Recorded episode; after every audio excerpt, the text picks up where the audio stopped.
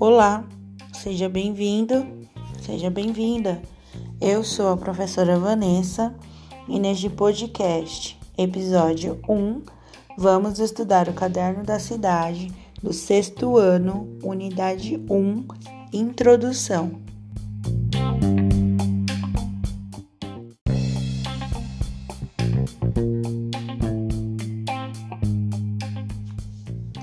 Introdução. Leia as páginas 6, 7, 8, 9 e 10. Leia todos os tópicos e quadros da atividade. Faça uma leitura detalhada e com calma antes de responder as questões. Responda as questões da página 7 no caderno. Não copie questões. Responda as questões da página 8 no caderno. Não copie questões. Siga as instruções combinados sobre postagem de atividades para correção e combinados sobre horário e data de entrega das atividades. O PDF do caderno da cidade está anexado nessa atividade ao final das instruções e também na aba Mural.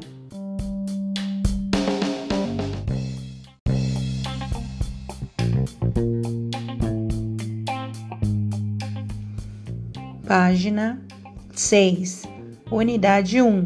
A linguagem do mistério entre medos e assombrações.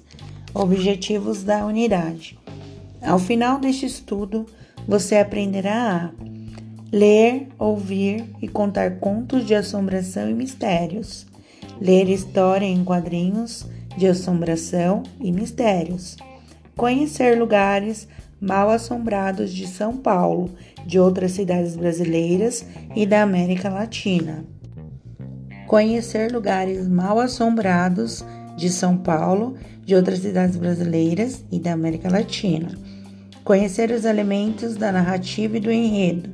Debater assuntos controversos que surgem a partir da leitura de contos populares que contêm assombração e mistério entrevistar pessoas conhecidas para descobrir lugares e histórias do nosso bairro, planejar, revisar e produzir contos de assombração e mistérios, publicar livros com contos de assombração e mistérios.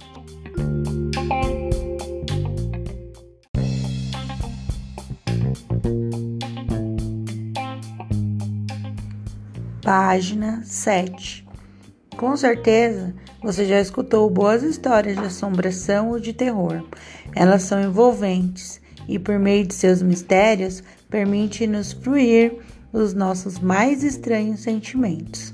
Na verdade, nem sempre essas histórias nos causam medo, mas a expectativa e o desconhecido fazem do enredo um prato cheio para qualquer curioso que se permita viajar pelo mundo da literatura fantástica.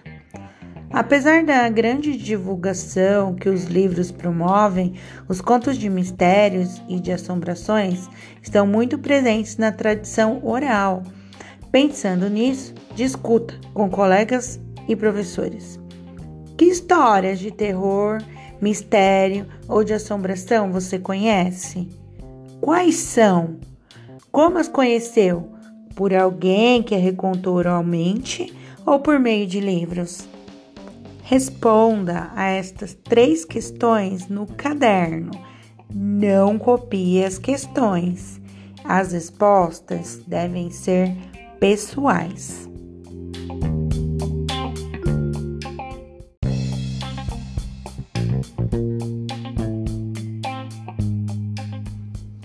Página 8 Roda de conversa. Muitas histórias e contos de assombração e de mistério surgem de uma realidade local e são compartilhados por pessoas que vivem numa mesma região. Com o passar do tempo, as histórias vão ganhando novas versões, mas alguns lugares permanecem com aquela fama de mal assombrados. Na cidade de São Paulo, há vários exemplos de lugares com essa característica misteriosa. Quais destes locais das fotos a seguir vocês conhecem? Que história de assombração, de mistério ou de terror você imagina que existem nesses lugares? O que há em comum entre eles? O que vocês gostariam de saber sobre estes lugares? Responda estas quatro questões no caderno. Não copie questões. As respostas são pessoais.